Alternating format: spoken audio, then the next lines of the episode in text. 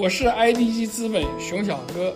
欢迎收听创业邦早报，获取最新科技创业资讯。我也经常听。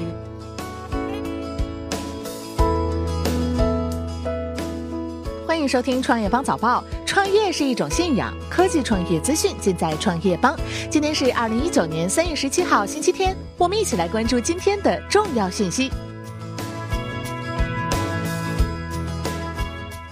融三六零声明称，主动下架 APP 进行彻底自查。融三六零官方微博针对被三幺五晚会点名发布声明称，对央视三幺五晚会的相关报道，融三六零高度重视，连夜进行了内部自查，第一时间主动下架 APP 进行彻底自查，对少数涉嫌搭售行为的产品已全部下架。对所有上架的机构，融三六零平台就放款资质均坚持严格的标准。目前排查结果并没有七天和十四天的产品。融三六零。是金融产品的服务平台，而非放贷机构。美的集团称，将对三幺五晚会曝光的乱收费特约服务网点严厉处理。央视三幺五晚会曝光小天鹅、西门子、美的等多家大品牌产品存在售后问题后，三月十六号凌晨，美的集团发布声明称，对于此次被曝光的特约服务网点乱收费问题，我们已第一时间了解情况，并将严厉处理，同时对受影响的用户表示诚挚的歉意，并将采取补救措施。我们将举一反三，全面彻查，进一步完善售后管理制度，抓好落实，坚决杜绝此类事件再次发生。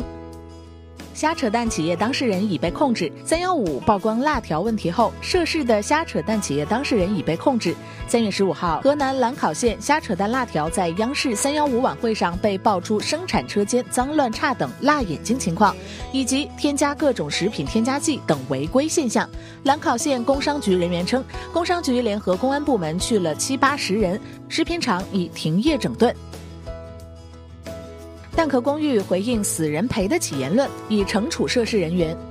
三月八号，记者暗访杭州蛋壳公寓，发现三月七号装修完的公寓已上架出租。十一号，销售员对外称该房间已通风两三个月。卧底记者从销售处得知，这种现象很普遍，公司这么大，赔一个死人的钱还是赔得起的。蛋壳公寓方面回应，已成立专项工作小组彻查此事，涉事人员及相关负责人均已惩处，公司主要管理层也接受相应处罚，已开展全员彻底自查自纠，并称此事反映出销售团队对客户第一价值观的漠视。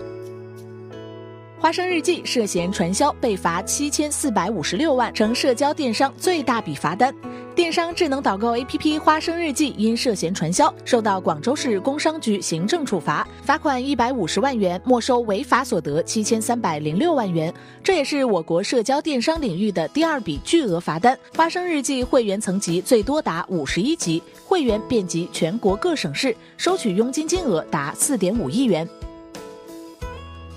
迪士尼收购福克斯即将完成，或将裁员五千人。三月十六号消息，本月十二号，迪士尼对外宣布，将在本月二十号完成对二十世纪福克斯的收购。届时，迪士尼与二十世纪福克斯的合并也将生效。不过，有分析师预计，这项交易完成后，迪士尼将进行一轮大裁员，涉及员工人数将超过五千人。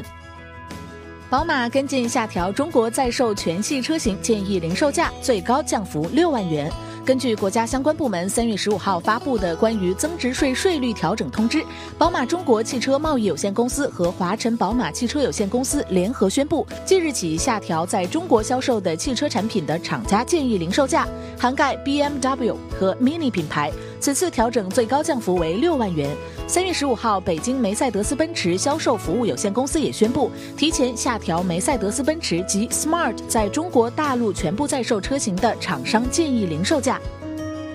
阿里智能防骚扰电话技术问世，代号二哈。三月十六号，阿里巴巴人工智能实验室发布了一项内部代号名为二哈的智能防骚扰电话技术。当用户在手机上开通了这项服务，在接到骚扰来电时，用户可以直接转接给机器人接听。据阿里透露，语音机器人这款技术其实早已有之，但针对昨日三幺五出现的机器人骚扰电话，阿里的开发团队连夜上线了这项服务。